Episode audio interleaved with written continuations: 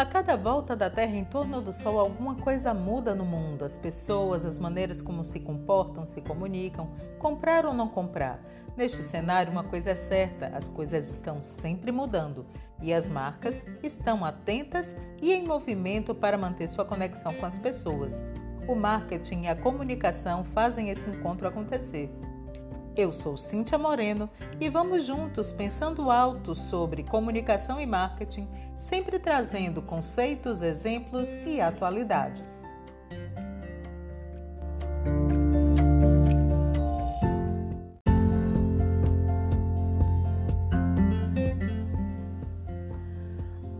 A palavra criatividade vem do radical criar. Em um mundo acelerado, a globalização da economia e a virtualização das relações fizeram com que as informações sejam sempre uma grande aliada do processo criativo, representando um elemento potencializador de atenção do consumidor, de condução dos seus interesses e de memorização e fixação das marcas. A realização de um projeto, sempre muito ligada à ideia de novas inspirações, traz em si o desafio da inventividade e da representação do mesmo através de uma nova maneira.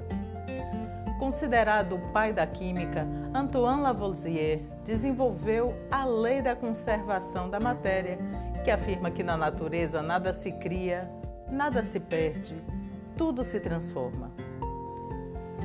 O senso comum logo se apropriou dessa lei da, da química para elaborar uma corruptela que diz que nada se cria, tudo se copia.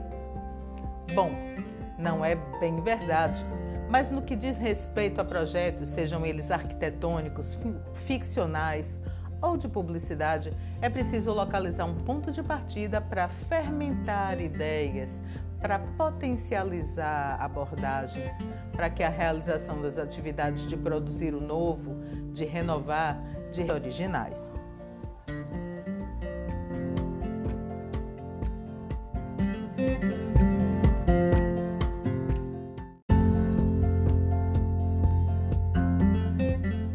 Humanidade fascinada por histórias, essa fascinação nos permitiu chegar até aqui enquanto raça, olhando para o passado e aprendendo com ele para adaptar coisas para o presente e também para sonhar com possibilidades no futuro.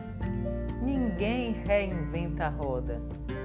A esse ponto de partida em propaganda e publicidade, chamamos referência. Referência para um trabalho publicitário significa começar do zero tendo outros elementos estéticos e de linguagem para considerar ideias expandir as capacidades de atingimento delas para os seus alvos publicitários. Em alguns casos, a referência parte da similaridade, da busca pelo realismo que une o projeto a ser desenvolvidos, desenvolvido a coisas que já foram feitas, trabalhando uma mesma temática por uma outra possibilidade real. Outro tipo de referência é aquela que parte do lúdico, do irreal, do surreal. Essas referências vão fazer conexões inéditas entre temas que, em princípio, não conversam entre si. Vai buscar informações, linguagens estéticas de outros lugares e alocá-las dentro da publicidade e da propaganda como um recurso retórico para a persuasão dos seus alvos publicitários de uma maneira inventiva, mesmo que se esteja falando de algo que não seja exatamente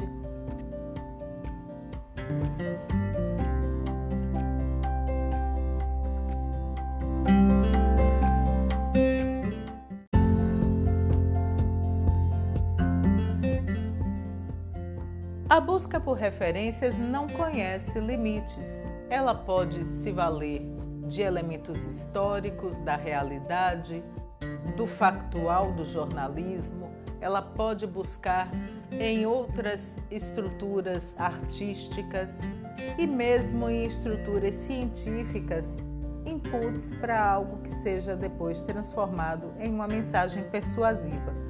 O próprio cliente pode ser alvo de busca de referências se ele tem um histórico de anúncio, se ele tem uma preferência de linguagem, de estética, ser vasculhado, ele pode ser retroalimentador desse processo de comunicação persuasiva.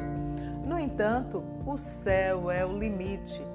Ah, entrando aí no radar de busca de referências para fins publicitários, a gente vai ter comportamentos sociais, modismos, expressões, comportamentos de vanguarda, avanços tecnológicos, toda a possibilidade que a tecnologia e que o universo ficcional da tecnologia, a história das, das comunidades, com seus valores, com a sua cultura, com o seu comportamento, e aí entra um perfil sociológico e antropológico.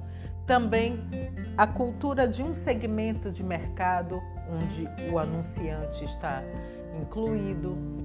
Também entra no radar de busca de referências escolas de design, e temos várias através do tempo, movimentos artísticos com as suas eh, escolas artísticas, subculturas de grandes centros urbanos, de onde florescem novas possibilidades artístico-comportamentais e sociais, as relações sociais intercambiadas por mídias, os produtos que concorrem com o produto do anunciante e todo o seu histórico de comunicação, e as próprias campanhas publicitárias e seu histórico são fontes de buscas de referências para um projeto publicitário.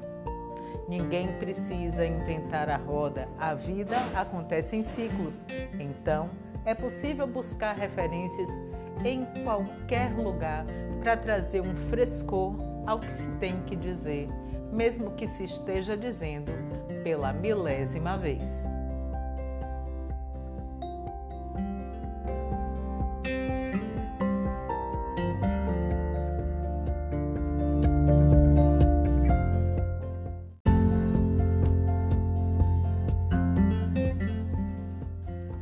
Neste episódio aprendemos que todo projeto criativo pode e deve se beneficiar da busca de referências.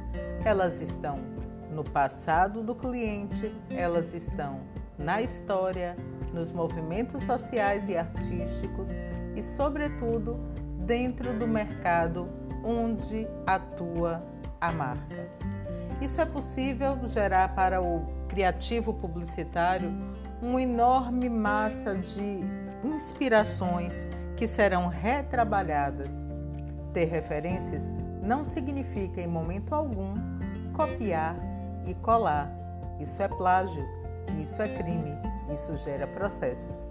Portanto, as referências são elementos inspiradores para encontrar uma escola estética ou de linguagem que possa ser reapropriada de maneira a apresentar com frescor uma coisa que já existe e que está sendo reapresentada aos alvos publicitários.